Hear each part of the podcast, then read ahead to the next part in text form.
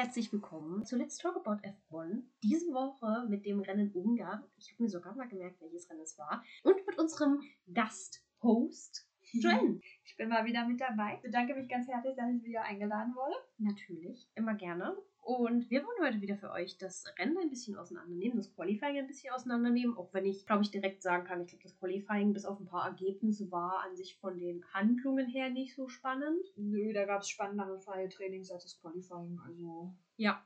Aber ich möchte eigentlich mit einem ganz anderen Thema anfangen, damit wir es schon mal von der Platte haben. Und zwar gab es letzte Woche riesige Neuigkeiten. Und zwar war es ein reges Auf und Ab der Gefühle, denn es ging ursprünglich damit los, dass Sebastian Vettel einen Instagram-Account gegründet hat. Und eigentlich hätte uns da das alles schon sehr spanisch vorkommen müssen. Zur Verteidigung meinerseits kam mir das Ganze auch ein wenig spanisch vor. Ja, ich fand es auch ein bisschen merkwürdig. Vor allem, nachdem dieses Announcement kam in Verbindung mit Fabian Vettel, von wegen jetzt um 12 gibt's Nachrichten Mhm. und dieses There is still a ways to win. Und allein da war mir schon spanisch und ich dachte, jetzt ist es vorbei. Genau, und genau das kam dann auch, glaube ich, am nächsten Tag. Wir haben es beide, glaube ich, an den blödesten Orten erfahren, an dem man es erfahren kann. Du warst in der Uni-Bib, ich war im Gym. Motivation war, glaube ich, bei beiden danach gehemmt. Ja. Und ja, Sebastian Vettel verlässt die Formel 1. Das ist jetzt, naja, ich würde sagen, das ist so ein Ding, das haben wir alle irgendwann erwartet. Wir waren uns nur nicht sicher, wann. Ja, und vor allem nicht nächstes Jahr. Genau. Das war ja schon, ich weiß nicht, war ja schon lange gemunkelt.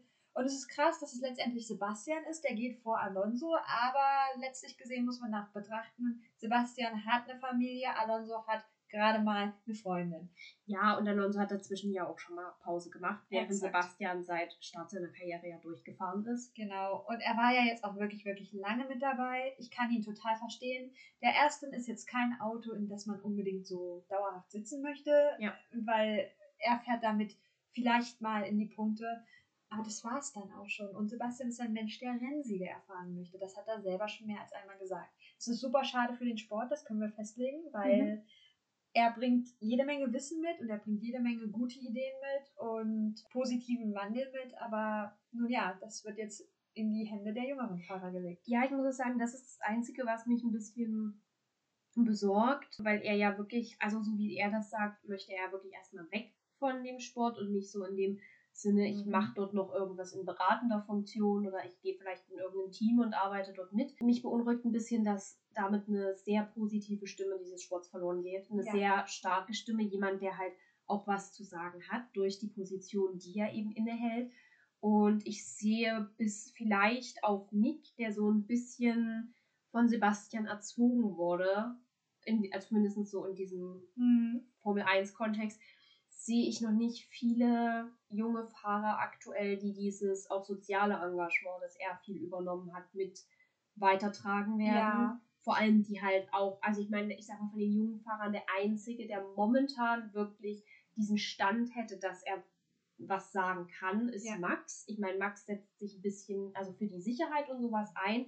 Und Aber- er hat auch dieses Wochenende ja wieder was gegen, also er hat ja wieder gegen die FIA geschossen, zu Recht meiner Mhm. Meinung nach hat er gegen die FIA geschossen. Diesbezüglich, ja, könnte es Max sein, aber er hat halt nicht, und ich glaube, da wolltest du auch gerade drauf hinaus, er hat halt nicht diesen, naja, Umwelt- und Auch generell die soziale, genau. Auch wenn es um politische Themen geht, ist Max Verstappen niemand, der sich als erstes äußert. Also Ja. wenn er dann gefragt wird, gibt er meistens sehr äh, demokratische Statements dazu ab. ja. Aber er ist jetzt niemand, der von sich aus da sich gegen ausspricht. Nee, und das ist, glaube ich, er ist von den jungen Fahrern der Einzige, der halt durch seinen Weltmeistertitel einen festen Stand hätte, was zu sagen. Die Ja. anderen können was sagen, aber die haben halt nicht diese nicht unantastbare Position. Aber ich sag mal, Lewis als Champion, der er ist, ja, der- hat natürlich eine sichere Position. Also was wollen sie Auch- gegen ihn groß unternehmen? Eben, auch Fanbase-technisch, weil das, was Vettel in den letzten Jahren auch gemacht hat, war ja auch immer was, wo man überlegen muss, dass es vielleicht bei der Fanbase nicht ganz so krass gut ankommt. Gut, Vettel hat eine sehr entspannte Fanbase, die gehen da auch voll mit. Also, wie gesagt, Tatsächlich fand ich es sehr erstaunlich. Ich bin danach, also bin dann mal kurz auf Twitter gewesen Mhm. Und gerade von deutschen Formel 1 Zuschauern, ich möchte es nicht mal Fans nennen, weil die Äußerungen, die zum Teil geflogen sind, sind für mich eigentlich in dem Sport absolut inakzeptabel, sind menschlich gesehen absolut inakzeptabel, die dann zum Teil wirklich sehr beleidigend geworden Mhm. sind und unter dem Pathos, ja, Gott sei Dank, er ist weg. Andererseits, ja, okay, es ist Twitter. Ne? Eben, das ist was. Entweder du bist in einer guten Bubble oder du rutschst komplett in die falsche. Aber es war halt unter dem Hashtag. Also Ja. es war jetzt nicht meine Bubble, logischerweise, weil meine Bubble alle sehr liberal sind, aber es war unter dem Hashtag.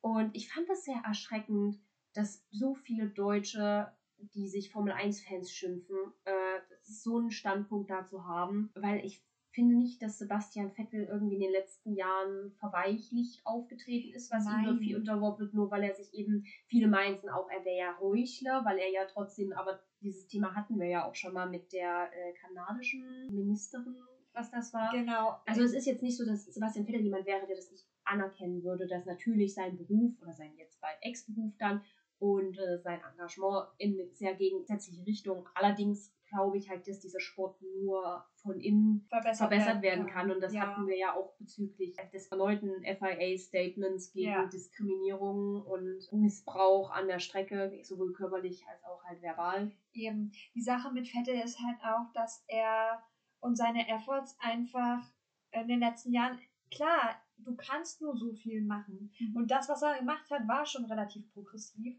Und an seiner Stelle muss man auch wirklich sagen, es ist ja auch ein Grund, warum er die Formel 1 jetzt verlässt. Eben deshalb, weil er diesen heuchlerischen Aspekt oder ihm nachgeschimpften heuchlerischen Aspekt da nicht mehr haben möchte, was ich ja verstehen kann.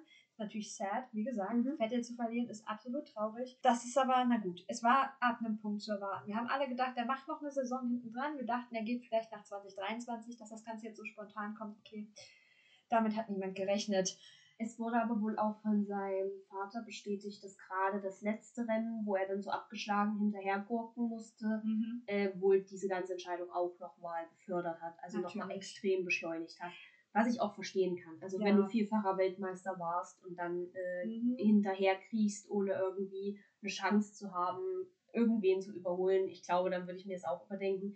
Zum Thema ähm, ja, ne, man, Meinungswechsel. Man muss halt auch sagen, Lewis Hamilton hat sich vor fünf, sechs Jahren auch noch nicht dafür gejuckt. Also. Lewis Hamilton war total, hat totales Jet-Set-Leben gehabt und hat dann irgendwann angefangen, sich, also gut, ich sage jetzt mal Rechte und äh, Ja. soziale Themen, natürlich hat er die schon irgendwo vorher vertreten, weil er war natürlich betroffen, Eben. aktiv, aber gerade das Umweltthema, was ihm ja auch sehr am Herzen liegt und sein ganzes Go Mhm. Vegan und sowas, ist ja auch erst die letzten fünf Jahre dann wirklich in den Vordergrund getreten Genau. weil er halt auch, ich meine, es ist halt einfach ein Entwicklungsprozess und im Leben verändert sich halt irgendwann dein Standpunkt und dein, dein Mittelpunkt und Ja. er war totaler Jetsetter in seiner Jugend. Ich meine, er war ja für seine Feiern und was auch immer. Aber das ist ja eine Entwicklung, die du bei vielen Formel-1-Fahrern hattest, die sich dann irgendwann ein bisschen zurückgenommen haben. Du hattest diese Entwicklung bei Kimi, der, der dann irgendwann den Alkohol mehr und mehr entsagt hat. Ja. Der ist halt immer so ein gern gewähltes Beispiel. Aber ich denke, das ist auch so ein Prozess, der auch mit den jüngeren Fahrern dann irgendwann einsetzen wird. Natürlich nicht mit allen, weil das hast du auch nicht mit allen äh, Formel-1-Fahrern, wie du sie jetzt in Vettels und Lewis und Kimmys Generation hattest.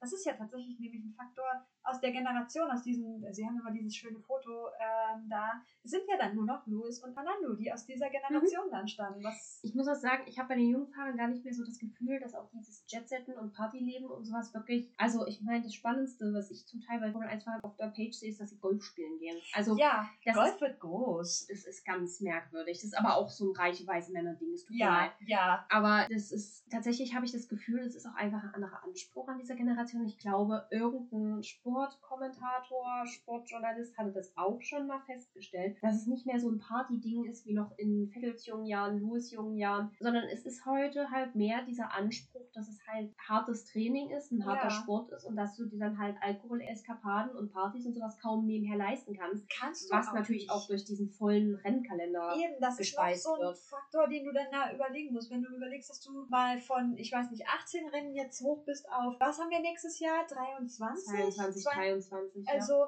da hast du auch keine Zeit mehr zu feiern. Ich meine, sie feiern immer noch und das sei ihnen auch total gegönnt. Das Wenn sind man junge überlegt- Leute. Die sind Junge- Anfang 20. Das ist Eben. wie wenn du uns jetzt verbieten würdest, feiern zu gehen. Plus diese Siege, die sie da erfahren, wie viel da auch, wir dürfen nicht vergessen, was Formel 1 nun mal auch für ein gefährlicher Sport ist. Ja. Und das, diese Ekstase, dieses Adrenalin auch dann mal zu feiern, vor allem wenn man dann so einen schweren Grand Prix gewonnen hat, bei aller Liebe, das sei Gerade absolut Monaco ist ja für seine Aftershow-Party berühmt, Es ist Monaco. berüchtigt. Es ist das Land der reichen Leute. Ja, aber das ist tatsächlich, ja, es ist, ich habe trotzdem das Gefühl, bei Jungfahrern, die gibt es einen ganz anderen Spirit. Ja, definitiv. Das ist einfach aber auch der Spirit, der sich so langsam in den jüngeren Generationen auch ansetzt. Also ich meine, wenn wir überlegen, wie Politik involviert dann doch die jüngeren Generationen und wie Umwelt involviert die jüngeren Generationen sind, dieser Wandel zum, nehmen wir jetzt beispielsweise mal Vegetarismus, Veganismus, ist ja auch was, was ganz groß momentan auch wieder ist. Ich glaube, das liegt auch einfach daran, dass sich halt alles im Grunde genommen so ein bisschen in diese Richtung gewandelt hat und weg von diesem High Society Life mehr zu diesem auch für was einstehen. Wobei das High Society Life, glaube ich, bei den jungen Formel 1-Fahrern, wie gesagt, immer noch ist, weil alle ziehen nach Monaco und alle spielen Golf. Aber um das Thema mal abzuschließen und jetzt nicht zu sehr abzuschweifen, Ja. ich hoffe natürlich, dass bei so ein paar jungen Fahrern dann auch im Laufe jetzt ihrer Entwicklung mehr Interesse oder mehr diese Prägnanz dieser Themen ins Bewusstsein geraten und es vielleicht öfter zur Sprache kommt, weil dadurch, dass wir immer mehr in immer kritischeren Ländern fahren, Und und das wird auch nächstes Jahr nicht besser. Und ich meine, inzwischen, es tut mir leid, aber inzwischen musst du selbst Amerika zu diesen kritischen Ländern zählen. ja, Durch die politischen Dinge, die dort passieren. Und auf jeden Fall. de dementsprechend ist es wichtig, dass es weiterhin interne Stimmen gibt, weil auf die Fans hört die FIA nicht. Und das hat sie oft genug bewiesen. Ja, Zumal viele Fans auch glauben, sie kommen mit ihrem Arschlochverhalten durch, weil sich keiner der Fahrer dagegen ausspricht. aber das wird schon. Bei dem Thema quasi zu bleiben, aber es auch abzuschließen. Wir müssen drüber reden, wer Sebastian Vettel ersetzen könnte. Oh, und von wem ja. wir es für realistisch halten. Es gibt eine ganze Liste an Leuten, die Sebastian Vettel ersetzen könnten in dem Sinne. Ich mache hier gerade Luft, Anführungszeichen, denn natürlich, sobald sein Rücktrittsannouncement raus war, Dann wird dann Gerüchteküche kocht über. es hat gebrodelt und es brodelt immer noch. Du hast natürlich so Leute wie Danny Rick, der gemunkelt wird. war auch einer der ersten, den ich gehört habe. Mein Problem mit Danny Rick ist dann wieder, ich glaube schon, dass Aston Martin ihn nehmen würde. Aber würde Danny Rick hingehen, weil Aston Nein. Martin objektiv gesehen schlechter ist als das Team, in dem er gerade ist. Und Ja. immer wenn Danny Rick gewechselt ist, war das immer unter dem Aspekt, da ist ein Team, von dem ich glaube, dass es mich näher an eine Weltmeisterschaft bringt. Der wird es meiner Meinung nach nicht. Dann hast du die Möglichkeit eines Alonsos, Mhm. der ja noch nicht bei Alpine bestätigt ist. Halte ich aber auch für Ich sehr glaub, der fühlt sich abwegig. auch zu wohl. viel zu wohl in diesem Und der Alpine ist auch zu gut. Ja, der Alpine ist zu gut, er fühlt sich zu wohl im französischen Team. Das Team ist ein Team, was auf ihn hört und auch mit seiner Art gut kann. Und ich glaube, wenn er weitermacht, was er wahrscheinlich machen wird, dann mit Alpine. Ich glaube auch in Kombination mit Ocon ist ja halt einfach. Funktioniert Es ist ein gutes Team. Eben. Dann hast du natürlich den Oscar Piastri, Mhm. für den ja, also wie oft oftmals Schaffnauer in letzter Zeit gesagt hat, der hat nächstes Jahr einen Sitz. Irgendwo wird er einen Sitz haben. Naja, er wird ja schon sehr hoch bei Williams gehandelt, weil Ja. man ja an einen Motorenwechsel glaubt für Mhm. Williams, was ich mir tatsächlich gut vorstellen konnte, weil, wie gesagt, der Mercedes-Motor ist dieses Jahr nicht mitreisend und Nee. im Vergleich dazu Renault ist, beziehungsweise Alpine ist sehr stark. Ja, die haben so langsam wieder einen richtig guten Status mit dabei und der ist eine valide Option Und es wäre Sitz. natürlich auch sinnvoll als Anfängerteam. Also Ja. Williams ist ja nun mal notorisch dafür, ein absolutes Anfängerteam zu sein, sozusagen ein Rookie-Team zu sein. Genau. Also es war ja schon George Russell, ich glaube Bottas war es auch das erste Team Ja. damals. Mal Latifi. abgesehen, dass jetzt Stroll und Latifi nicht gerade die allergrößten Leistungen bringen. Aber Es ist andere trotzdem ein absolutes Rookie-Team. Ja, aber wie gesagt, bei Piastri, er ist halt ein valider Kandidat für beides, sowohl für Aston als auch für Williams. Momentan ist wahrscheinlich eher Williams im Raum. Sehe ich auch nicht. Aber das ist eine andere Sache. Dann habe ich, bin ich auf dieses weirde Gerücht von Mick Schumacher zu Aston Martin und demnach Mick Schumacher aus der Ferrari Driver Academy raus. Das ist nämlich das nächste Gerücht, was ich in dem Pool der Gerüchte noch gehört habe. Weil der Vertrag, glaube ich, dieses Jahr auch ausläuft. Mhm. Demnach ist es eine valide Möglichkeit, aber ich glaube nicht, dass Mick zu Aston Auch, Martin auch, auch geht. da habe ich wieder die Frage, warum sollte er es machen? Genauso Eben. mit aus der Ferrari Drive. Okay, na gut, aus der Ferrari Drivers Academy auszusteigen, ermöglicht ihm halt, dass er absolut frei in der Wahl des Teams ist. Aber es garantiert ihm auch nicht mehr, so wie es jetzt ist, dass er durch Name und Status quo und wenn er die Leistung bringt, irgendwann mal einen Ferrari-Sitz bekommt. Eben, das ist nämlich der Punkt, an dem ich auch gestruggelt bin. Denn Mick ist momentan, ich glaube, der Support von Ferrari auf Micks Seite bringt ihm schon noch einiges. Ferrari hat auch zu viele Alternativen. Ja, in ihrer Academy. Also wenn sie ihn verlieren, dann wäre das, glaube ich, halt PR-technisch natürlich schade, mhm. aber sie haben halt genug talentierte junge Fahrer in ihrer Academy, eben. die sie potenziell dann für Ferrari ranziehen können, im Gegensatz zu zum Beispiel Mercedes, die nicht so viele Neulinge haben. Oder ich glaube, Red Bull ist begrenzt. Red Bull hat auch noch ein bisschen was Ja. kann, aber noch nicht so, dass es ready wäre. Was, wo wir zu dem Punkt kommen, sollte, und jetzt lass uns nur mal ganz kurz das Gedankenexperiment durchführen, sollte Mick zu Aston Martin gehen und raus aus dieser Ferrari Drivers Academy, dann kommt nämlich der Punkt auf, mit wem füllen sie den Hassels? Und da sind wir nämlich an dem Punkt, ich weiß, du bist nicht so in Formel 2 drin, meiner Meinung nach haben sie keinen validen Kandidaten momentan. Da ist ein Theo Pourchaire, der mit sauber unterwegs ist, aber der meiner Meinung nach noch nicht genug Leistung gebracht hat. Der ist gut. Das will ich nicht gesagt haben. Aber meiner Meinung nach hätte es dem definitiv besser, wenn er noch ein Jahr oder zwei Jahre mehr in der Formel 2 fährt. Ja. Mag vielleicht ein Hot Take sein hier, aber naja. Und ansonsten hast du Ferrari Driver Academy technisch in der Formel 2 gerade nicht unbedingt jemanden, Hm. außer ich vergesse jemanden, weil, oh doch, Marcus, äh, Marcus Armstrong ist, glaube ich, noch vom, ich weiß nicht, ob der noch in der Driver Academy drin ist. Falls das ist, dann Marcus Armstrong, der ist wirklich noch ein valider Kandidat, der ist auch wirklich gut mit dabei, den sehe ich schon eher. Der hat auch dieses, dieses leicht Erwachsenere, was du brauchst, um auch in der Formel fahren zu Und können. ich sag mal, im allerschlimmsten Fall, wenn sie den Haas jetzt fühlen wollen und da nicht unbedingt einen Youngster reinsetzen können, dann holen sie sich halt Antonio Giovinazzi zurück. Oh. Stimmt. Also ich glaube, Gio. aktuell hat der kein Problem, die Formel E wieder zu verlassen, wenn er dafür einen Formel 1 Sitz bekommt. Und Haas ist momentan auch kein schlechtes Team. Also nee, das noch besseres dazu. Team als Dragon Penske auf jeden Fall. Komm, lass uns nicht anfangen. Das schweift zu sehr ab. Wir sagen nur so viel. Dieses Formel E-Rennen, das heute parallel lief, war für uns als seit neuestem erklärte Antonio Giovinazzi-Fans absoluter Bullshit. Ja. Aber ich meine, auch wenn ich überlege, warum sollte Mick zu einem Team, das schlechter ist als sein jetziges? Verstehe ich. Also, ich meine, ich Also- habe da hinten ja diese wunderschöne Übersicht hängen. Haas ist auf Platz 7, Ja. während Aston Martin auf Platz 9 rumrockt. Ja. Und ich sag mal, wenn es nicht irgendwelche Motorprobleme oder Autoprobleme gibt, Magnussen fährt relativ sicher in Q2s und in die Punkte, wenn er die Chance kriegt. Eben. Mick fährt auch relativ zuverlässig inzwischen in Q2s und Mhm. auch in die Punkte, wenn er die Chance kriegt. Und die Strecke jetzt dem Haas halt nicht. Der Haas ist halt immer Ja. noch ein, ein spezielleres Auto. Ja. Das ist halt, Aber, naja. aber ein starkes Auto. Und Ja. das ist halt, ich sehe nicht, warum er es tun sollte. Es würde ihm keinen Benefit bringen. Also Nein. sowohl aus der Ferrari Drivers Academy auszutreten, würde ihm kein wirkliches Benefit bringen. Und auch kein Benefit würde es ihm bringen, Team jetzt zu wechseln. Er Eben. fährt jetzt besser, jetzt bei Haas zu bleiben, eventuell irgendwann zu Alpha zu wechseln, sollte das ein besseres Team sein und dann zu Ferrari zu gehen, wenn sich ein Platz. Mir ist doch wer eingefallen. Da ist noch ein Robert Schwarzmann.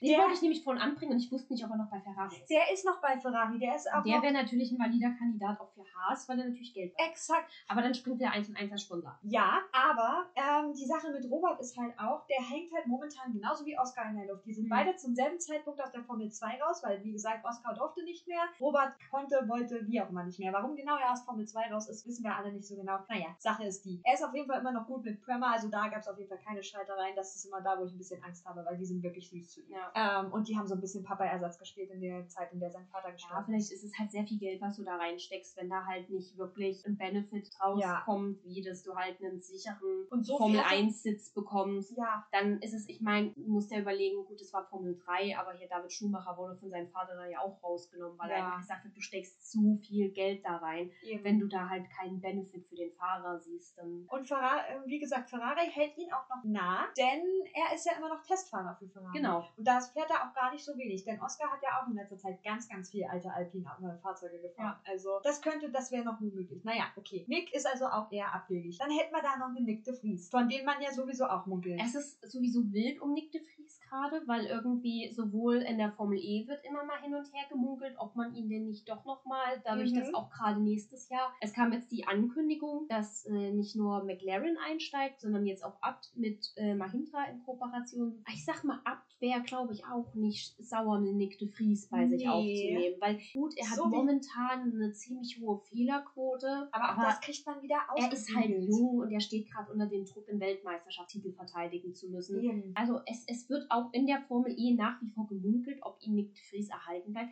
Aber wenn nicht, dann sehe ich den definitiv in der Formel 1. Ja, die Sache ist nämlich auch mit der äh, Formel E verglichen jetzt zu anderen Rennserien wie Formel 1 und den Feeder Series. Die ist ein bisschen sprunghafter, meiner Meinung Ja. nach. Und da kannst du schneller schneller mal mit deinen Leistungen ein bisschen abfallen. Das muss aber nichts an deiner fahrerischen Qualität Ja. ändern. Weil die Formel E-Autos sind meiner Meinung nach schon ganz schöne Zicken. Das muss Ja. man so sagen. Es gab wohl jetzt über die Woche ein sehr selbstkritisches Interview von Antonio Giovinazzi, wo er auch gesagt hat, also alles, was er in der Formel 1 gelernt hat, hilft ihm überhaupt nichts in Mhm. der Formel E. Aber das haben sie ja die ganze Zeit schon gesagt, Ja. dass seine Erfahrung Es war aber auch immer das, was ihm noch zugute kam, so von wegen, er ist ja ein Formel 1-Fahrer, er muss ja jetzt was leisten. Ja, aber das Argument finde ich bescheuert. Es ist schwierig. Ja, naja, meine Ja. Güte, wir werden sehen, was, was Genau. jetzt Soul bringt und dann nächste Saison. Aber dann bin ich mir auch nicht sicher, ob wir einen Nick de Vries, also mal abgesehen Abt, ja, Mhm. finde ich gut, weil ich glaube auch Daniel Abt kann gut mit Nick de Vries. Andere Sache. Ähm, ich glaube aber auch, ich bin mir nicht sicher, ob wir dann Nick de Vries tatsächlich bei, ähm, Alf, äh, bei Alfa äh, bei Aston Martin sehen würden. Ich sehe ihn da irgendwie nicht. Ich mag da komisch sein, aber ich sehe ihn da irgendwie Ich sehe ihn da irgendwie schon, weil er passt auch irgendwie zu Stroll, frag mich nicht. Oh ja. Ähm, aber ja, ich, ich fände es sehr spannend, weil er hat ja auch für Mercedes jetzt mal ein freies Training schon gefahren, was auch meistens schon mal so ein, eine Andeutung ist, dass man da vielleicht doch irgendwie überlegt, wie man einen Youngster unterbringt. Du musst halt überlegen, Lewis Hamilton ist jetzt nicht für die nächsten zehn Jahre eine sichere Bank. Mhm. Also natürlich wird er noch weiterfahren, der wird auf jeden Fall noch seinen acht Titel holen wollen, ja, aber er wird nicht ewig erhalten bleiben.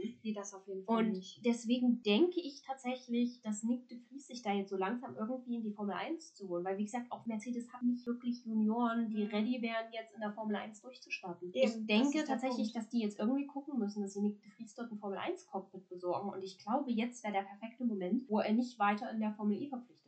Ja, die Sache auch mit Nick de Vries ist, der fährt ja auch noch das zweite freie Training, das sie Mhm. fahren müssen mit einem Rookie. Mal gucken. Also er wäre eine Option. Dann hätten wir da noch den Hulk. Oder Nico Hülkenberg. Das wäre natürlich eine relativ sichere Bank jetzt erstmal für den Übergang, weil Hülkenberg kennt das Team im Großen und Ganzen, ist ja auch schon Reservefahrer. Reservefahrer ist ja auch schon, ich glaube nicht für Aston Martin, aber zumindest doch ein Rennen ist er für Aston Martin gefahren dieses Mhm. Jahr. Aber auch gerade für Racing Point damals ja schon Genau. äh, gefahren als Ersatzfahrer. Nico Hülkenberg ist erfahren, der kennt den Großteil der Strecken gut, der kennt den neuen Autotyp nicht, aber da fixt er sich dann auch noch rein. Und ich denke, Das hat er gut gemacht, als er da ja, genau. musste. Aber ich Also, denke, für den Übergang, also bis zur Motorenwende, Ja, äh, wäre er vielleicht gar keine schlechte Option. ich denke nämlich auch. Weil Lance Stroll ist mir auch immer noch zu instabil. ja, der ist sehr inkonsequent, das muss man einfach so sagen, wie es ist. Der hat mal gute Rennen, der hat aber auch mal richtig, also da denkst du dir, sag mal, hast du Autofahren gelernt? Mein Spaß. Nichts gegen Lance Stroll, also doch so ein bisschen was gegen Lance Stroll. Aber wie gesagt, der Mann hat eigentlich auch, der kriegt auch ein bisschen viel zu viel Hate, meiner Meinung nach. Ja. Also Hülkenberg wäre schon eine, so, der wäre die solide Option. Er wäre die sichere Bank. Genau. Ob die gewählt wird, ist eine andere Sache. Ich weiß ja auch Mhm. nicht, was Lawrence Stroll sich da jetzt vorstellt, ob er die Jünglinge haben will oder nicht oder wie auch immer. Ich Lawrence weiß auch ernsthaft nicht, ob Lawrence Stroll gut für dieses Team ist. Ich weiß es auch nicht. Ich glaube, weil, du musst überlegen, an sich war ja Racing Point ein ganz gutes Team, die ja viel rausgeholt haben, gerade zu ihrer Anfangszeit, weil die halt mit wenig Geld viel erreicht Mhm. haben. Und ich, ich glaube auch, dieser Einfluss von Lawrence Stroll wird ein bisschen mit gewesen sein, was bei Sebastian vielleicht mit Ja. dem Grund war zu gehen. Also davor war ja noch Ottmar mit drin und Ottmar war ja für ihn ein Grund, auch zu Aston Martin überhaupt mitzukommen. Das heißt, Ottmar ist Anfang des Jahres gegangen Mhm. und dann hat es, ich glaube, mit Lone Stroll hat es schon vorher immer mal ein bisschen gegieselt. Dann wird ihm vielleicht auch nicht dieses Sponsoring von äh, diesen großen, ja genau, wird ihm vielleicht Mhm. auch nicht unbedingt gefallen haben. Ha- Ich verstehe schon, warum Sebastian Vettel sagt, so oh, mit dem Team nicht und wo soll ich sonst hin. Ja. Und ich glaube auch Lawrence Stroll Einfluss und seine Art, dieses Team zu, verwalten und zu Mhm. führen, wird auch ein Grund mit für den Ausstieg gewesen sein. Wer weiß, wie lange Lawrence Stroll das auch noch macht. Ich, Das naja, waren ja solange bis es sich für ihn nicht mehr rentiert oder solange bis er wirklich Mhm. merkt, dass sein Sohn auch nicht von der Stelle kommt. Genau. Naja, das sind auf jeden Fall so die Gerüchte. Da ist noch so ein, so ein Alex Alvin, aber der geht nicht von Williams weg, meiner Meinung nach. Das auch brauchen wir nicht diskutieren. Es wäre gerade dämlich. Ja, das wäre sehr dämlich. Hinsichtlich Vettels Retirement ist nur noch zu sagen, sehr viele, sehr niedliche Abschiedsposts von den Fahrern. Ja, auf jeden Fall. Aber da will ich auch nicht wieder rein, weil sonst fange ich jedoch noch an zu weinen und ganz ehrlich, das brauchen wir wirklich nicht. Ja, aber zu der Fahrerdiskussion. Ihr könnt uns ja gerne mal euer Feedback hinterlassen. Also wer, ich habe schon mal eine Umfrage gestartet. Das waren, viele haben auf Piastri getippt tatsächlich, einige auf andere. Ricciardo wurde, glaube ich, auch einmal getippt. Ja. Also es sind auch sehr gemischte Meinungen. Was ihr denkt, könnt ihr uns ja gerne auf Instagram unter Let's Talk About F1 und das Podcast schreiben. Unter unseren uns Post wissen. zur Folge. Genau, lasst es uns wissen. Genau. Ansonsten, was ist es im Generellen zu diesem Wochenende noch zu sagen? Sowohl die Mercedes als auch Aston Martin als auch McLaren und Alpha Tauri haben noch so ein paar kleine Updates, jetzt nicht so großes mitgebracht. Die einzigen, die ein großes Update mitgebracht haben, und das ist auch ihr erstes Update, ist Haas. Mhm. Was man dazu sagen kann, ist, Junge, Junge, die haben sich ein Beispiel an Ferrari genommen. Ja. Gut. Ist, ist der Haas jetzt der weiße Ferrari, wenn der Aston Martin der grüne Red Bull ist? Ja, leistungstechnisch kommen sie zwar nicht an Ferrari ran, das haben wir Aber leider ja, aber Aston Martin kommt auch nicht an Red Bull Eben, ran. das ist nämlich der Punkt. Wir haben sowohl einen weißen Ferrari als auch einen grünen Red Bull. Also update-technisch kann man dazu halt sagen, dass sie die Sidepods definitiv Ferrari angeglichen haben. Es sieht sehr nach Badewanne aus, muss ich einfach so zugeben. Mhm. Halleluja. Und ähm, sie sind aber hinten einen Tacken schlanker geworden für mehr Anpressdruck, worum es ja dieses äh, seit dieser Saison einfach geht, so viel Anpressdruck wie möglich zu generieren, ohne durch die Kante zu hüpfen, wie so ein kleiner Delfin. Ja, äh, viel gebracht hat es in dieses Rennen tatsächlich nicht. Nee, aber ich glaube, da kommen wir auch nachher nochmal drauf. Es ist auch, glaube ich, auch vielleicht einfach nicht unbedingt eine Strecke gewesen, dass der Haas mochte. Nee, der Hungaroring ist, glaube ich, nicht so richtig was für den Haas und wie wir festgestellt haben, auch nicht wirklich was für den Ferrari, wenn sie denn. Nee, Stopp. Ferrari sind einfach nur die Strategien nichts. Ja, da, aber wie gesagt, dazu später. Kommen wir gleich. Dann würde ich sagen, wir gehen Ein Funfact noch. einfach. Wusstest du, dass das Quali, die, die Qualifikation dieses Wochenende das erste Mal seit Bahrain 2018 war, dass sowohl Hamilton als auch Verstappen nicht in den Top 6 waren? Ja, weil ich heute TikTok habe. Ja, fuck you. Ja, äh, wusste ich tatsächlich. Aber es finde ich trotzdem auch interessant. Also Mhm. es war ein wildes Qualifying. Lass uns damit zum Qualifying überleiten. genau. Denn wie wir schon gesagt haben, von den Ereignissen, also es war jetzt nicht was übermäßig, also im FP3 hat es ja noch regnet, die Ja, Strecke war allerdings wieder relativ abgetrocknet. Ja, aber Vettel ist noch weit gelandet. Ja, Aber was sich aus dem Ganzen und dann auch aus dem Qualifying meiner Meinung nach gezeigt ist, dass Ferrari an sich eigentlich schnell ist. Aber da waren wir ja uns alle, denke ich, von vornherein bewusst, dass die wahrscheinlich die Strategie wieder völlig vor den Baum fahren werden. Lass uns. Wie gesagt, Ferraris einziger Feind ist Ferrari und Red Bulls größter Unterstützer ist auch Ferrari. Genau. Was auch aufgefallen ist, dass das Überholen, das wussten wir aber aus den letzten Jahren wahrscheinlich schwierig wird. Letztendlich, wie wir festgestellt haben, heute im Rennen gar nicht so sehr. Aber vielleicht zeigt sich da ja auch, dass der neue Autotyp, das neue Autoreglement doch irgendwo seinen Sinn Ja. hatte, denn die sind ja darauf ausgelegt gewesen, dass man besser überholen kann. Und möglicherweise, ich meine, das wäre das Einzige, was sich zum letzten Jahr wirklich stark verändert hätte, Ja, können wir damit sagen, ja, Reglement hat doch irgendwas gebracht. ich meine, es ist noch nicht perfekt, das haben wir auch schon festgestellt, aber es ist auf jeden Fall besser geworden. Denn meine Annahme, dass nicht überholt wird, ist völlig, also Ja. die, die war völlig daneben. Ich dachte, dass der, also wir hatten die ganze Zeit Probleme mit dem Reifenverschleiß, sowohl in den freien Trainings als auch im Qualifying. Was ich spannend fand, war aber, wir hatten auch wesentlich höhere Streckentemperaturen sowohl am Freitag als auch am Samstag, als jetzt verglichen mit heute. Also das ist ging Und das ist halt für Pirelli-Reifen ja immer der Tod. ja Also die sind ja, ich meine, gut, alle Reifen vermutlich, um fair zu sein. Also Mhm. ich glaube, da wäre jetzt auch ein anderer Reifen, Michelin oder Bridgestone, nicht unbedingt gewappnet gegen. ja Aber auch Hankook nicht. ja, aber Pirelli ist ja auch gerade seit den letzten Jahren ein bisschen im Verruf dafür. Ja. Aber ich muss trotzdem sagen, sie haben es ja ganz gut eigentlich gefixt. Also wir hatten noch keinen Reifenplatzer dieses Jahr. Ja, erstaunlicherweise. Also zumindest keinen durch Hitze und so random, wie zum Beispiel letztes Jahr Max in Baku. hm. Sondern wenn, wenn Reifenplatzer, dann war es immer, weil Kollision oder, Oder- weil über scharfes Teil gefahren. Aber Genau, nicht, es hatte nichts mit den nicht die Reifen an sich zu tun. im Prinzip. Ja, und was im Quali ja auch aufgefallen ist und was ganz stark aufgefallen ist, ich als Pierre Gasly-Fan habe richtig geweint, gefühlt jedenfalls. Die Track Limits Aha. waren schwierig, besonders Kurve 4. Ja. Autsch. Auch, auch Checo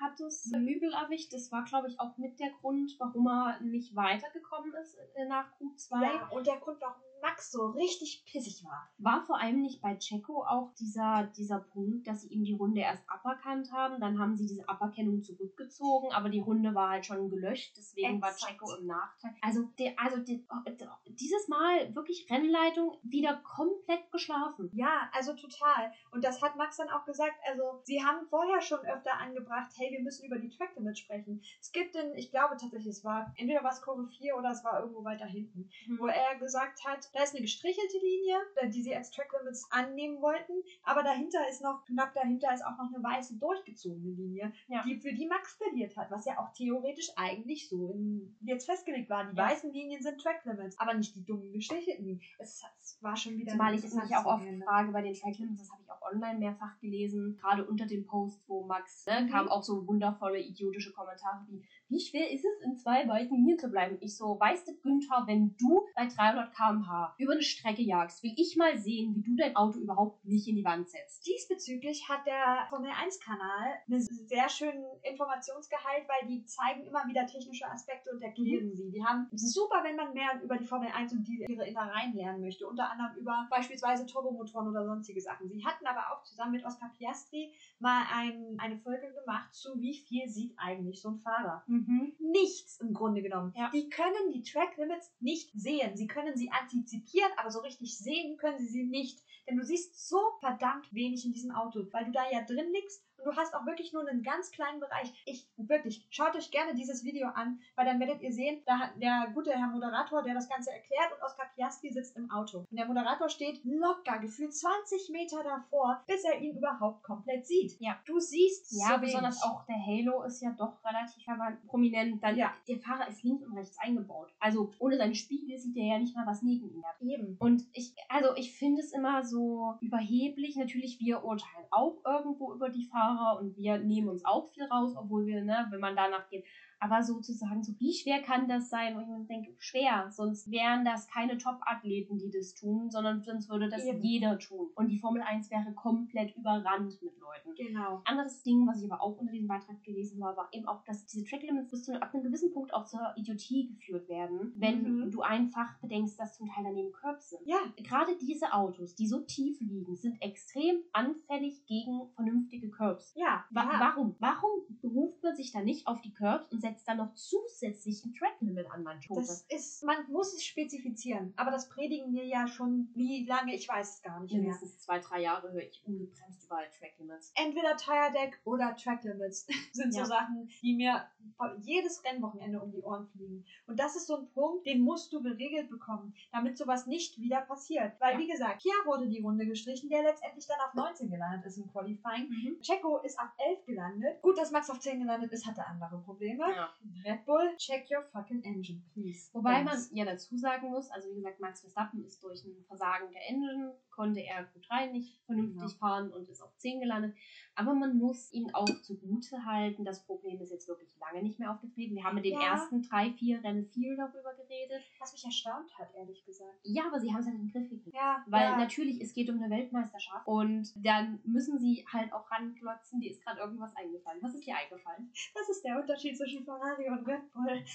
Red Bull kriegt ihre, ihre Issues gefixt, Ferrari absolut nicht. Ja, weil ihre Issues ihr Strategieteam ist. Und jeder von uns, literally jeder von uns wird diesen Job inzwischen besser machen. Nicht nur Strategieteam. Ja. Auch die Engine ist Ja, ihnen schon natürlich. öfter. Und das habe ich auch, das habe ich auch gesagt. Ich glaube, Red Bull fährt in sich mit seiner zweiten Engine. Ja, wie gesagt, die haben beide Engines getauscht nach dem Qualifying vor dem Rennen. Beide keine Aber Penalty. das haben wir Anfang des Jahres nicht kommen sehen. Nein, absolut nicht. Das haben wir Anfang alle des nicht kommen Jahres waren wir der Überzeugung, vor der Sommerpause haben die ihre drei Motoren komplett durchgenudelt und kriegen dann Penalties und Strafen, weil sie eben auf neue, also auf andere Ersatz- oder zusätzliche Ersatzteile umsteigen müssen. Ja, Haben sie nicht. Sie haben ihr Problem relativ gut in den Griff bekommen. Und das natürlich, Max war natürlich wieder furious, was er aber, wozu er das Recht hat, er hatte das Recht weil dazu. ist natürlich, also er hat halt schon gesagt, die äh, Mercedes sind sehr stark auf der Strecke, Ferrari sah sehr gut aus Ja. auf der Strecke und die Red Bulls sahen ein bisschen schwächer aus. Dementsprechend wäre die Pole oder zumindest nah an der Pole zu starten in der Theorie eine sehr wichtige Sache gewesen. Genau. Und am Ende des Tages hat es auch ohne geklappt, woran man wieder sieht, dass Max Verstappen eben ein sehr guter Fahrer ist. Auch ja, Checo hat sich weit vorgearbeitet, was für Checo auch, Checo ist auch halt ein unfassbar guter Überholer. ja, das muss man ihm lassen. Auch wenn Helmut Marko momentan wieder richtig gegen ihn schießt. Aber wir alle wissen, wer Helmut Marko Ach, ist. Und wir Helmut müssen Marko. uns nicht über ihn unterhalten. Reicht.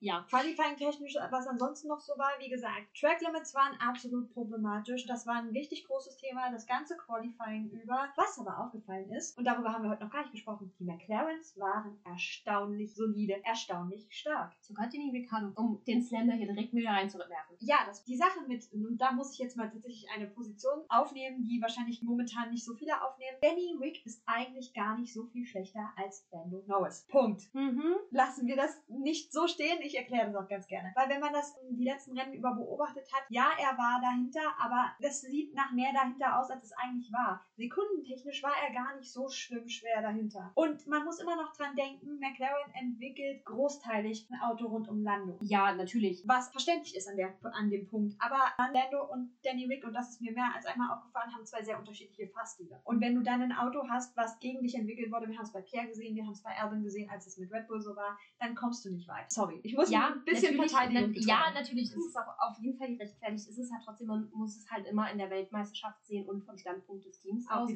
Weil McLaren kämpft momentan um den, also sie kämpfen vermutlich nicht, weil Mercedes wird schon deutlich davor liegen. Ja. Aber sie liegen auf dem vierten Platz und sie haben die Alpine direkt hinter sich. Und McLaren fährt momentan mit nur einem Fahrer, der regelmäßig Punkte einfährt. Ja, Während Alpine zwei extrem starke Fahrer hat und ein Auto, das gefühlt immer stärker wird in dieser Saison.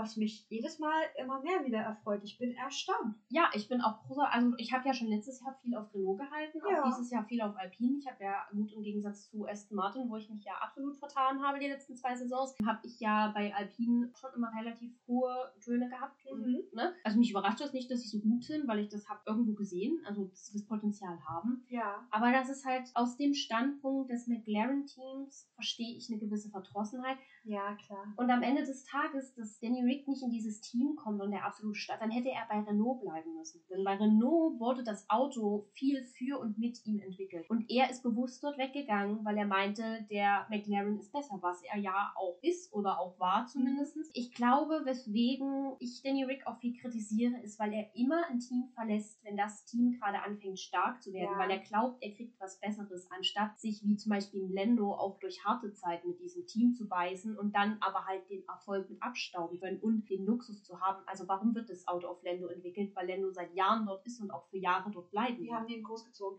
Dahingehend gehe ich total mit. Du hast recht, dass er immer dann wechselt, wenn er eigentlich nie wechseln sollte. Und ich bin auch der Meinung, er hätte damals bei Renault bleiben sollen. Aber nun ja, wir müssen sehen, dieser Slander, der von Zach Brown manchmal in Richtung Ja. äh, Ricciardo ausgeht, muss nicht sein. ich verstehe es halt in dem Punkt, dass man sagt, natürlich, man möchte sein. Ich meine, Laren hat viel finanziell jetzt auch in Risiko gesteckt. Also die hatten ja Mhm. ihre Fleet verkauft und Ja. holen die sich jetzt so mehr und mehr zurück, um eben besser zu werden, weil sie einen guten Ausgangspunkt hatten. Und Ja. natürlich erwartest du dir von einem Fahrer wie Danny Rick einfach mehr, besonders in seiner zweiten Saison. Ich sag, erste Saison immer Welpenschutz, du musst ins Auto reinkommen. Gut, Ja. okay, Carlos Sainz ist besser reingekommen, aber passiert manchmal. Ne? Es gibt eben Leute, die können sich gut anpassen und es gibt eben Leute, die brauchen länger. Das ist ja auch alles in Ordnung. Ja, Aber wenn es dann auch in der zweiten Saison nicht passt und man so viel Geld aufgebracht hat, um eben besser zu werden, um eben vielleicht sogar um den dritten Platz mitzukämpfen in der Constructor Championship, da hängt für die, das Team halt unfassbar viel dran. Und wenn du dann so unterperformst und am Ende des Tages ist es seit anderthalb Saisons nun so, dass Rick Ja. absolut unterperformt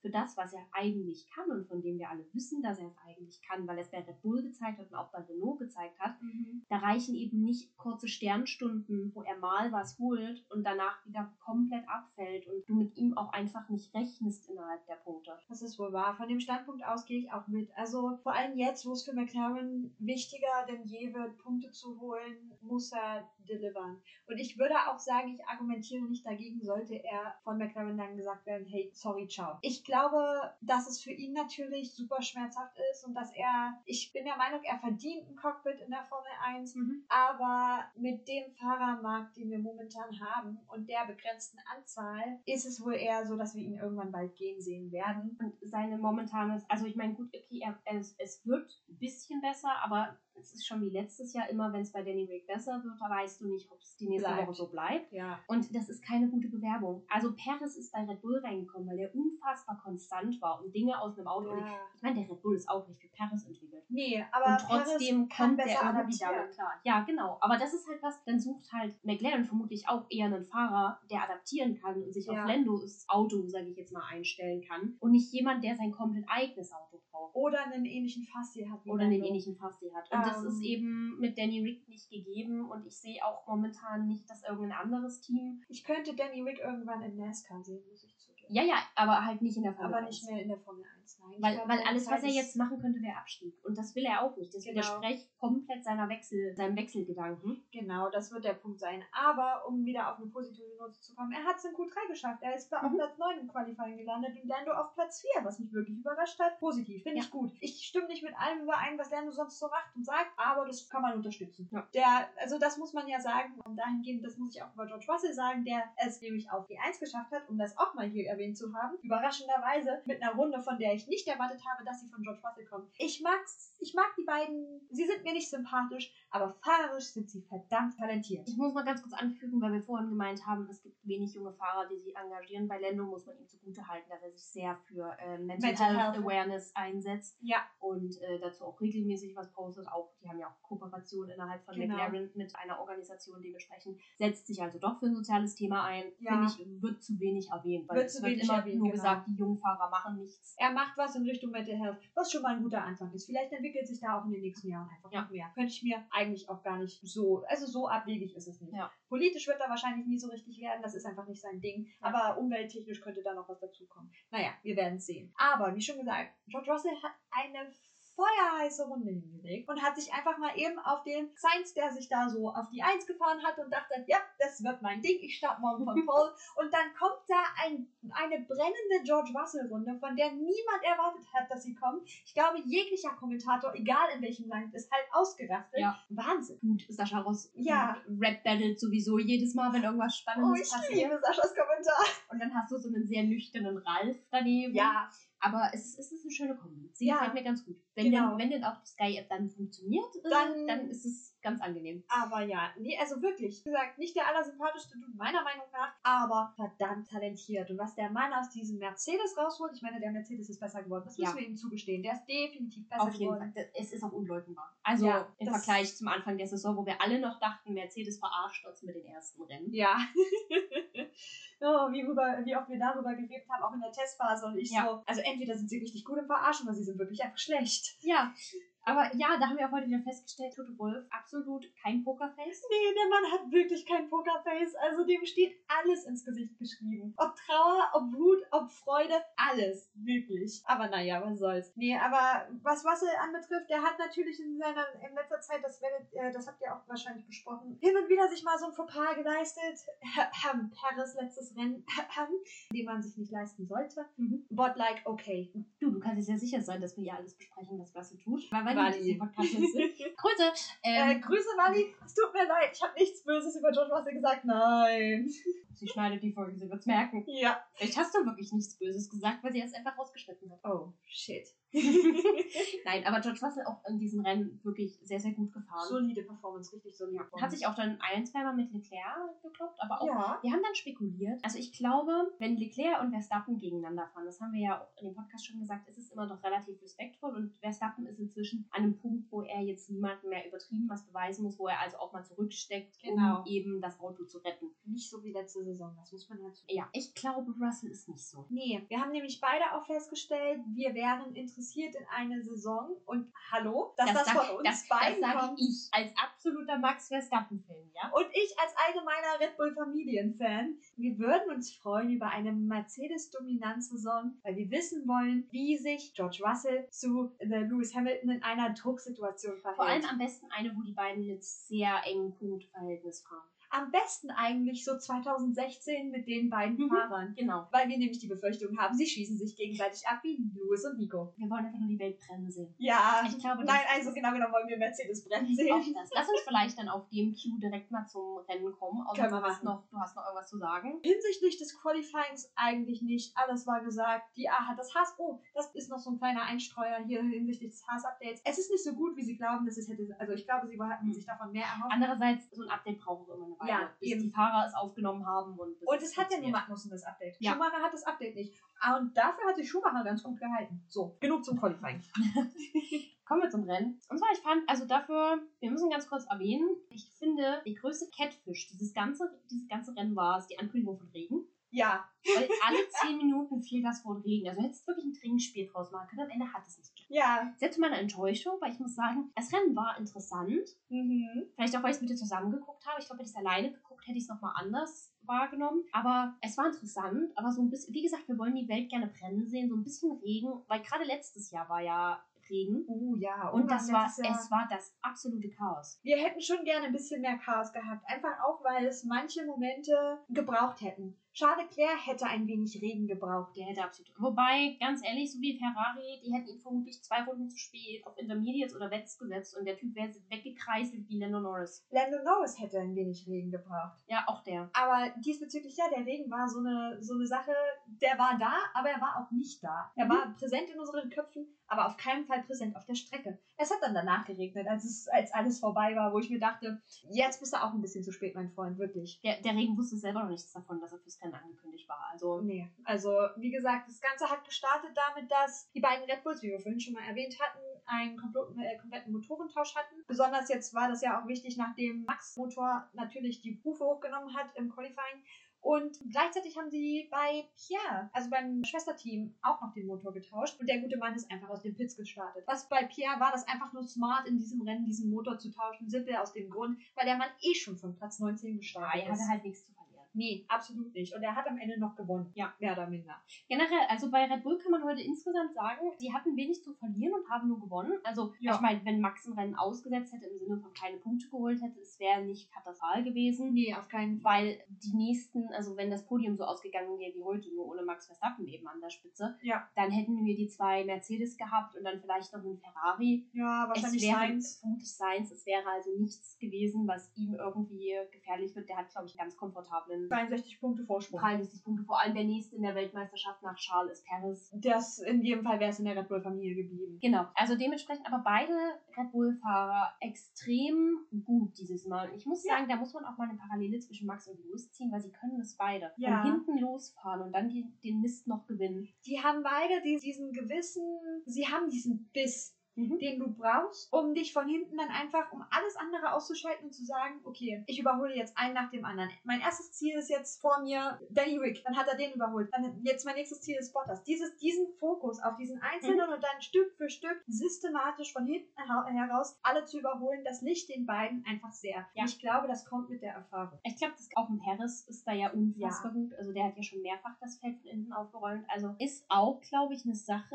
die nicht alle Fahrer haben. Also es könnte nicht jeder Fahrer, aber es ist, glaube ich, extrem wichtig und macht eben den Erfolg dieser Fahrer aus. Genau. Und ich glaube, für Red Bull ist es auch sehr gut, dass sie solche Menschen Dass dort sie, dass sie vor allem zwei davon haben. Ja. Ich weiß nicht, wie es. Doch, ich glaube, George Russell könnte es auch gut, weil der halt lang genug in einem hinteren Team war. Ja, der war dann Der, bei der Williams. weiß, wie er sich durchbeißt, wenn er Mhm. wirklich muss. Aber ja, ich glaube, es ist sehr wichtig. Ich glaube, wenn du zwei Fahrer drin hast, nicht können, die schwer im Überhol, also die schwer im Aufholen Mhm. sind. Gerade wenn du im Mittelfeld fährst, wird es dann, glaube ich, schwierig, weil wenn du dann einmal hin, im hinteren Feld festhängst, Ja. gerade im Mittelfeld kämpft ja wirklich um jeden Punkt. Oh also ja. die Weltmeisterschaft ist ja doch relativ in die Länge, also nicht in die Länge gezogen, aber es hat relativ viel Abstand. Wäre nicht so, wenn Ferrari sich nicht permanent selbst im Weg stehen würde. Ja. Aber Max, wie gesagt, verliert nichts, wenn er auf 10 oder 8 Eben. oder 7 ins Ziel kommt. So jeder. Punkt ist Luxus, ums Polster auszubauen, aber am Ende des Tages momentan Ist er sehr gut betucht. Jetzt sind es mehr als 63 Punkte nach dem Sieg Ja. heute. Und dann lass uns das Rennen mal kon konsequent von vorne aufrollen. Was mir aufgefallen ist, wir hatten ein paar interessante Reifenwahlen. Diesbezüglich das, gut, dass Russell auf Soft startet, das hätte ich mir fast denken können. Der musste einen guten Start hinlegen. Der hatte ja vor, das Rennen zu gewinnen. Hat er am Ende nicht, aber hat sich gut durchgekämpft. Und dann hatten wir dazwischen die beiden Ferraris auf Mediums. Und dann hatten wir auf Platz 4 Norris auch auf Softs. Und dann wieder jede Menge Mediums. Im Grunde genommen sind sie alle auf Softs und Mediums gestartet, was theoretisch hätte sein, sagen müssen, ja, okay, wir kriegen recht früh, recht viele Stops. Aber die Stopkultur diesmal war sowieso sehr verwirrend. Es war, ich habe nicht verstanden, also es war- waren sehr viele Stops und Mhm. ich habe manchmal nicht verstanden, warum. Genau. Ich glaube, mit Strategie haben sie es irgendwie heute alle nicht. Nee, nicht so richtig. Es war Chaosland strategisch, es war Chaosland Pitstop-mäßig. Was man sagen kann, ist, dass wir direkt am Anfang einen Kontakt zwischen, also Kontakte im Mittelfeld hatten. Wir hatten Kontakt zwischen Magnussen und Danny Rick und wir hatten Kontakt zwischen Albon und Vettel. Mhm. Da ist bei uns ja schon wieder rote Flaggen angegangen, als es um Vettel ging. Ja. Das haben wir ja gar Am nicht Ende sehen hat er sich in die Punkte gerettet, also Ja. Platz 10, aber immer Mit einem sehr Punkte, hübschen Helm, nur um das mal ganz kurz eingestreut Ja. zu haben. Das, der Lego-Helm war hübsch, wirklich hübsch. Anyway, zurück zum, zum Renngeschehen. Magnussen hatte dann irgendwann die Spiegel, die Sascha. Es ist keine Spiegelei-Flagge. Sie ist schwarz mit einem orangen Punkt. Es ist ein angebranntes Spiegelei bei Ja. allerhöchstens. Der musste dann seinen Flügel wechseln, da kam er halt nicht drum herum. Das war dann halt einfach das Problem. Wir hatten ein paar schöne Kämpfe. Auf jeden Fall. Also, wie gesagt, überraschend viel überholen. Also Ja. nicht nur Max und Checo und, ne, sondern auch vorne gerade. Genau. Also die erste Position wurde heute sehr oft rumgereicht. Hamilton hatte sie mal, Russell hatte sie mal, Leclerc hatte sie mal, Max hatte sie dann auch. Sainz hatte sie auch Und. Sainz hatte sie mal. Genau. Also es wurde heute wirklich viel überholt, viel gekämpft. Wir hatten auch im Mittelfeld einige richtig schöne Überholungen. Beispielsweise hat Danny Rick die beiden Alpine Boys überholt in einem Move, den ich persönlich wunderschön fand. Ja, Man muss sagen, wir haben ein bisschen mehr oder minder Splitscreen geguckt, weil, wie wir das vorhin schon mal erwähnt hatten, lief gleichzeitig auch noch ab einem Punkt das Formel E-Rennen. Und wir sind da beide sehr, äh, leider Gottes so involviert, dass wir es nicht verpassen wollten. Besonders, wenn dann Antonio Giovinazzi von Platz 3 startet. Ähm, Seltenheit. So. ja. Was- und auch schnell wieder vorbei. Ja, andere Sache. Wie gesagt, es gab viele Stops. Und was man über die Stops sagen kann, sie waren nicht alle gut. Besonders die Ferrari-Pitstops hatten manchmal wirklich so einen Tenor, wo ich mir dachte, Freunde, also wenn ihr hier jetzt nicht ein bisschen schneller macht, schlaft ihr gleich alle auf den Sport ein. Ja, es gab auch zwischenzeitlich, vielleicht können wir darüber noch reden, gab es auch dann so ein bisschen Diskussion um Thema Rennen, Eingriff durchs Team. Ah, ja. weil Charles Leclerc an Carlos Sainz vorbei wollte. Und das ist dieses Jahr ein ongoing Theme so ein bisschen. Also Mhm. ich meine, beide wollen gerne aneinander permanent vorbei. Aber so diese Rennstallordern treten bei Ferrari immer öfter auf. Und Sie versuchen dem Ganzen aus dem Weg zu gehen. ja, Ähm, und das auf immer mehr kreative Weisen oder auch nicht kreative Weisen. In dem Fall haben sie Carlos Sainz recht früh für seine Verhältnisse, der war auf Mediums und ist dann wieder auf Mediums gegangen. Sie haben ihn recht früh reingeholt Ja. und haben dann aber einen Pitstop hingelegt von einer Länge von 3,1 oder so, wenn mich nicht alles täuscht. Und ich dachte mir, Freunde, also für Leute, die nicht viel in der Formel 1 zu tun haben, das ist sehr lang. ja, es gibt noch einen Pitstop, der war länger, aber dazu vielleicht später mal noch. Da, das war wirklich so, das hatte diesen Touch von, ja, wir wollen, wir wollen dir jetzt nicht sagen, dass du Schal vorbeilassen musst. Wir holen dich einfach rein und brauchen ein bisschen länger und dann kommt Schal von alleine vorbei. I. Mhm, fand ich auch persönlich, also das Gefühl hatte ich auch so ein bisschen. Und es war schwierig. Also, Ja. es war schwierig. Generell, Ferrari, es ist schwierig. Ich hoffe wirklich, dass die sich in Maranello über die Sommerpause hart zusammenraufen. Ja. Weil sonst ist sonst, ich meine, Charles hat sich ja letzte Woche sehr selber die Schuld gegeben in den Interviews zu also zu diesem Unfall, den so wir ja auch im Podcast nach wie vor dem Team zugeschoben haben oder dem Auto zugeschoben haben, Ja, nicht ich- Aber es ist aktuell nicht schön anzusehen, Nein, gar wie sie sich permanent selber im Weg stehen. Und es, sie können es nicht gebrauchen. Sie können es auch nicht leisten nach den letzten paar Jahren. Ja, und dann kamen da noch so ein paar, also da kamen wirklich noch ein paar Pitstops, dass ich das so Mhm. sagen muss, ist ein bisschen interessant. Von Ferraris Seite aus, die dann letztendlich halt doch schon auch meiner Meinung nach einen Podiumsplatz gekostet haben. Ja. Das muss man so sagen, wie es ist. Ferrari am Ende nicht auf dem Podium gelandet. Also so wie Charles äh, überholt Russell und wird kurz darauf in die Box gerufen. Das hat mich ein bisschen an Carlos letzte Woche erinnert, der sich an Perez vorbeikämpft und dann direkt in die Box Ja. beordert wird. Das ist also strategisch ist Ferrari einfach entweder hart unbegabt oder investiert in die falschen Leute oder sie haben von Red Bull irgendwen gekauft, der jetzt von innen richtig sabotiert. Ja, vielleicht ist auch einfach irgendwer der Ingenieure harter Red Bull-Fan, der Racing-Ingenieur und denkt sich so, ja, Max, auf Platz 1. Uh, apropos Max, der hat Platz 1 geholt, obwohl er sich einmal hübsch 360 Grad gedreht hat. Aber das ist auch so ein Max Verstappen-Ding. Ja, Also, aber was willst du dazu sagen? Es ist wirklich so ein Max Verstappen-Ding, wie man auch loben muss diese Woche wieder. Und wieder schmerzt es mich innerlich, aber wir müssen wieder die Mercedes-Jungs, ja, also auch miteinander geraced, sehr fair. ja, Vermutlich, weil sie auf 2 und 3 waren und dann wirklich keine Lust hatten, sich jetzt hier einen Crash zu leisten. ja. Und äh, auch ansonsten Hamilton und auch George beide wirklich sehr gut gefahren. Ja. Sehr gut um, also Konstant George, gefahren. George ist ein harter Duellist, also Mhm. auf jeden Fall auch gegen Charles. Aber ich meine, gut, er ist jung. Wir haben das ja, Ja. schon festgestellt bei vielen jungen Fahrern, dass die eher hard racen. Ja, aber gut, das ist dann war einfach so. Und dafür, dass er so hart geraced hat, hat er sich dieses Mal durchaus sehr fair benommen. Ja, also auf jeden das muss man ihm anrechnen. Die beiden waren sehr konstant das ganze Rennen über, haben so ein bisschen auch ausgenutzt, dass der Rest sich da duelliert hat, glaube ich. Nicht immer ganz offensichtlich, haben gute Rennlinien auch gewählt. Ja, bin generell der Überzeugung, dieses Jahr ist ein bisschen Mercedes auch ab einem gewissen Punkt einfach nur noch, wenn zwei sich streiten, vor sich der dritte. Exakt. Also die fahren so, die fahren dicht auf, warten, bis die sich davon kloppen und dann stechen die rein. genau. Was natürlich auch eine extrem smarte Strategie ist. Ach, das hatten wir öfter heute. Wir hatten oft so Dreierkolonnen, die sich dann gegenseitig so ein bisschen durch die Kante geschoben haben. Also nicht im Sinne von sich selbst angestoßen oder so, sondern tatsächlich einfach nur Positionen getauscht und gewechselt. Hin und wieder. Es war am Ende, dass Max das ganze Ding gewinnt, war am Ende Nicht recht abzusehen nicht, von Beginn. ja, das war von Anfang an jetzt nicht zu sehen, aber letztendlich ab einem Punkt, an dem er dann, dann auf eins hat und dann seine äh, Lead immer größer wurde und Ja, dann ja, 19 bei 10 Sekunden Sekunden, war, war es dann zu sehen, dass Max das Ganze gewinnt. Kam dann auch kein Lewis Hamilton. Nee. Zwischendurch war mal so ein ganz kurz, da ist es uns beides das Herz in die Hose gerutscht, weil ganz kurz der Funkspruch durchkam, von wegen, dass wieder irgendwas nicht funktioniert. Ja. Wo dann Red Bull mit Fail 21, was im Moment scheinbar ihr Lieblingsbutton ist, und noch was anderem durchkam. Aber ja, was man noch sagen muss, die Alpine Boys haben abgenommen stark in Ja. dieses Rennen. Also die waren mit in den Top 10 und sind dann am Ende teilweise außerhalb der, oder beide außerhalb der Top 10 geendet. Nein. Nee? Also Alonso war auf jeden Fall noch unter der Top 8 Ah ja. mhm. und ich glaube Ocon war auch noch in den Top 10.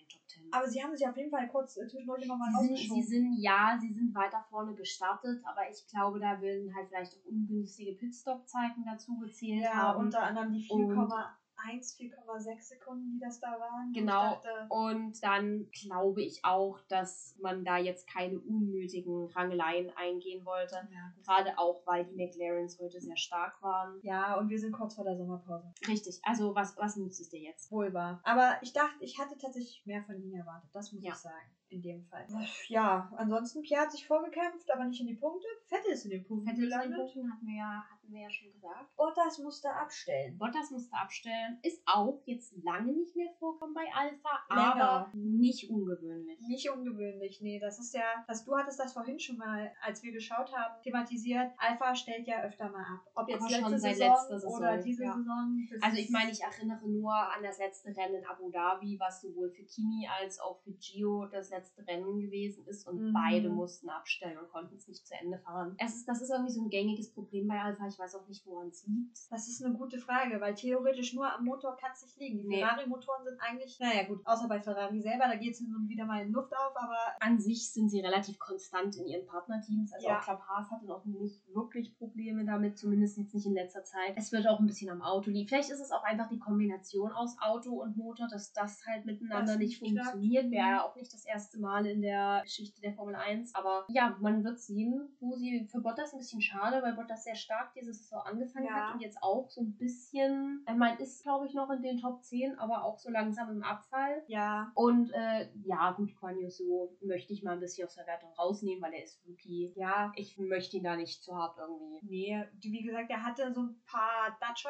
in, dieser, in, Ja. in der ganzen Saison schon mit dabei. Der hatte aber auch teilweise einfach nur, wo ihm dann auch der Motor einfach ausging. Und da, konnt, da konnte er ja absolut gar nichts manchmal für. Also, wie gesagt, über den können wir hart urteilen nächste Saison. Genau. Wenn er denn noch da ist, aber das nehme ich mal stark. Ich sehe jetzt auch nicht, dass sie den wechseln. Ich glaube nämlich Weil er nicht. war trotzdem für eine Rookie-Saison war er sehr stark. wie schnell der seine ersten Punkte geholt hat. Eben. Und das ist eine Sache, äh, findest du nicht, glaube ich, nicht bei vielen Rookies und lass den mal ankommen. Also Ja. dafür, dass da ja auch alle geschimpft haben, dass das ja nur ein Paid-Driver wäre, etc. Also, Finde ich mit den anderen Paydriver hat noch er sich besser durchgesetzt als das andere, was wir so an Pay-Drivern haben. In seinem ersten Jahr. Definitiv. Wo wir gerade ganz kurz bei Motoren waren, gab es ja diese Woche noch die News, dass Porsche mit einsteigt. Ja. Das ist ja das bestgehütete, äh, das best nicht gehütete Das Geheimnis. Geheimnis. Ja, das ist sprachlich wird schon ein bisschen schwer. Ja, wir hatten ja auch, glaube ich, letzte Folge drüber geredet, dass das ja schon in Spielberg hätte announced werden Ja. sollen, glaube ich. Und dass dann ja aber dieses Hin und Her mit dem FIA-Präsident, nee, FIA-Präsident, Formel 1-Chef, ach. Es, ist, es war auf jeden Fall Drama Es mit gab dieses Hin Regulation. und Her Mhm. und dementsprechend, äh, ja, weil man halt auch bekannt gibt, dass jetzt diesen, dass dieser Einstieg offiziell ist und Ja. dass diese Motorwende wirklich kommt. Ja, mal schauen. Ich hoffe, Porsche baut einen ordentlichen Motor, weil Ja. dann haben wir, glaube ich, mit Red Bull eine richtige Bedrohung für alles, was ringsrum fährt. Ja, und 2026, das heißt auch noch zwei Jahre mit Max mindestens. Ja. Wird spannend. Also, vorausgesetzt, er fährt so lange, aber das nehme ich ganz stark an. Ich glaube. Wir reden hier schließlich von Max Ich Verstappen. glaube, solange es gut läuft und er einfach Spaß hat an dem Ja. Sport, wird er auch weiterfahren und dann am Ende des Tages, er hat seine Weltmeisterschaft, er hat jetzt nicht mehr wirklich was zu verlieren. Nö. Ich glaube, er hat nur noch sein Gesicht zu wahren und eine halbwegs, eine halbwegs gute Saison zu kriegen. Ja. Und ich glaube, ab dem Punkt, wo er merkt, okay, für mich ist es jetzt gerade mehr ein Verlust als ein Gewinn Formel 1 zu Dann fahren, geht der auch. dann geht der. Also dann wird er vielleicht irgendwas anders machen. Ja, der fährt auf jeden Fall noch weiter, das sehe ich total. Aber der fährt ja auch so schon immer mal wieder irgendwas anderes, testet hier mal ein bisschen durch die Kante. Und ich glaube, den kannst du für viele Sachen begeistern. Ja. Nicht zwingend für Golf, aber für viele andere Dinge. Das ist auch in Ordnung. Es ist auch okay, wenn einer der jungen Fahrer mal nicht Golf spielt. Ja, also das ist ja eine, eine interessante Sachlage. Wie gesagt, Pierre hat sich nach vorne geschraubt von Yuki, war ich ein bisschen enttäuscht. Auch gedreht. Der hat sich auch gedreht, genau, und der ist am Ende auf Platz 19 gelandet, wenn mich nicht alles täuscht. Ja, der Bank, der muss ja auch noch ein bisschen um seine, seine Kontraktierung da bangen. Besonders mit so einem Helmut Marko im Nacken, der den, glaube ich, schon gern gehen sehen würde. Jedenfalls habe ich immer das Gefühl, er mag Yuki absolut. Naja, ne? Soweit dazu. Dann würde ich sagen, wenn wir sonst nichts mehr zum Rennen anzumerken haben, würde ich noch auf die Awards kommen. Ja. Gut, dann fangen wir direkt mal an. Wer ist dein Gewinner des Rennens? Mein Gewinner des Rennens ist tatsächlich unser Gewinner des allgemeinen Rennens auch. Mhm. Mein Gewinner ist Max Verstappen, aus dem Grund, dass er sich da wunderschön von Platz 10 auf Platz 1 nach vorne gefahren hat. Und mein so kleinerer Gewinner des Rennens ist einfach Pierre, weil er von Platz 19 auf Platz 12 vorgefahren ist und das mit einem Alpha Tauri, der in letzter Zeit wirklich nicht so performt hat. Ja, ich muss auch sagen, ich bin da auch mal wieder traditionell langweilig. Ich würde auch Max nehmen, einfach weil es wirklich ein Rennen war, bei dem ich nicht davon ausgegangen bin, dass er auch nur in die Nähe des Podiums kommt. Also Platz 4 war das höchste, was ich ihm zugerechnet habe in dem Moment. Und dafür fand ich, hat er uns alle heute sehr überrascht. Ja. Und hat halt auch wieder bewiesen, dass er seine Position irgendwo zurecht hat und Mhm. auch seinen Titel irgendwo zurecht trägt. Auf jeden Fall. Dann kommen wir mal zu deinem Verlierer des Rennens. Verlierer des Rennens. Das ist ein guter Punkt eigentlich. Ich weiß nicht. Es ist schwierig zu sagen, weil halt so viel passiert ist, aber ich würde. Mein Verlierer des Rennens ist Ferrari als Team, Mhm. weil, auch das ist natürlich nicht die allerspannendste Antwort, aber das, sie hätten heute sicher auf dem Podium landen können. Und das sind sie am Ende nicht. Und das ist, es geht so einfach nicht weiter. Liebes Ferrari-Team, wenn ihr nicht möchtet, dass ich alsbald in den nächsten Flieger nach Maranello steige, dann solltet ihr euch wirklich an den Riemen reißen. Weil dann habe ich ansonsten ein Date mit Maranello und ein Date mit der, mit der Fabrik von Dragon Penske. Ja, auch, also bei der Dragon Penske Fabrik schließe ich mich auf jeden Fall an. Mein Verlierer dieses Rennens ist tatsächlich Yuki Tsunoda. Ich finde ihn in letzter Zeit ein bisschen, sowieso ein bisschen underwhelming. Mhm. Auch heute so Dinge wie ich drehe mich, nachdem ich frische Reifen bekommen habe. Und es ist einfach, ja, ich weiß, er ist auch immer noch Rookie. Aber, er sollte es mittlerweile ich meine, gut, man muss dazu sagen, das ganze Team ist momentan nicht wirklich überragend. Alpha Tauri im Gesamten ist nicht Ja. überragend. Aber ich finde, Autsch. Pierre beißt sich noch besser durch als Yuki und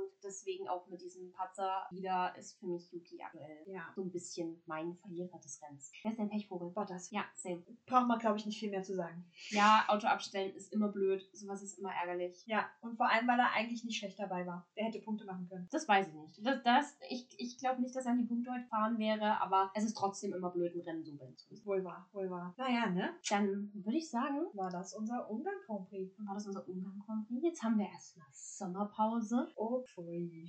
wo wir alle in den Urlaub fahren und uns nicht mit Formel 1 beschäftigen. Doch, also eventuell, wenn es wirklich große News geben sollte, die berichtenswert sind, hört ihr von uns. Ansonsten hört ihr dann äh, zwar wieder von, ich glaube, Wally und mir, müsste eigentlich, ist nach wie vor nicht geklärt, aber kriegen wir hin. Und ja, dann würde ich sagen, wünschen wir euch ein schönes Wochenende und schöne Woche, schöne Feiertage, schöne was, was, auch alle schöne Sommerpause. Schönen Abend, schönen Morgen, schönen Mittag. Auf, auf ein Zitat des Tages müsst ihr heute, glaube ich, verzichten. Ja.